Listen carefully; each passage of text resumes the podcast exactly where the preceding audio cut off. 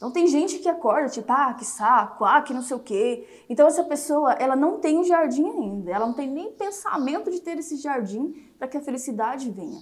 Ela quer a felicidade. Ai, a felicidade é muito difícil. Ela imagina daquele jeito que eu falei, como a luz no fim do túnel. E ela não percebe que a felicidade bate à porta dela todos os dias, né? E ela não quer. Entende? Ela não vê.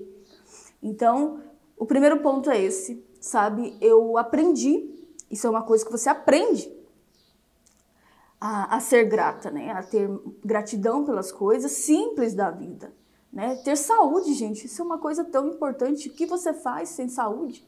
Quantas pessoas gostariam de estar no seu lugar? Quantas pessoas às vezes gostariam de ter os filhos que você tem, o emprego que você tem, até esse marido aí que você tem, que você acha que às vezes não vale a pena. Mas tem muitas mulheres que hoje gostariam de ter um marido assim, que estariam dispostas a ajudá-lo a ser uma pessoa melhor, entende?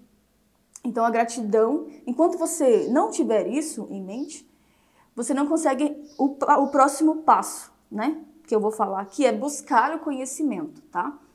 Porque o que é o que as pessoas reclamam de ele, ah, eu não sou feliz, não tô feliz no casamento, tal, tal, tal.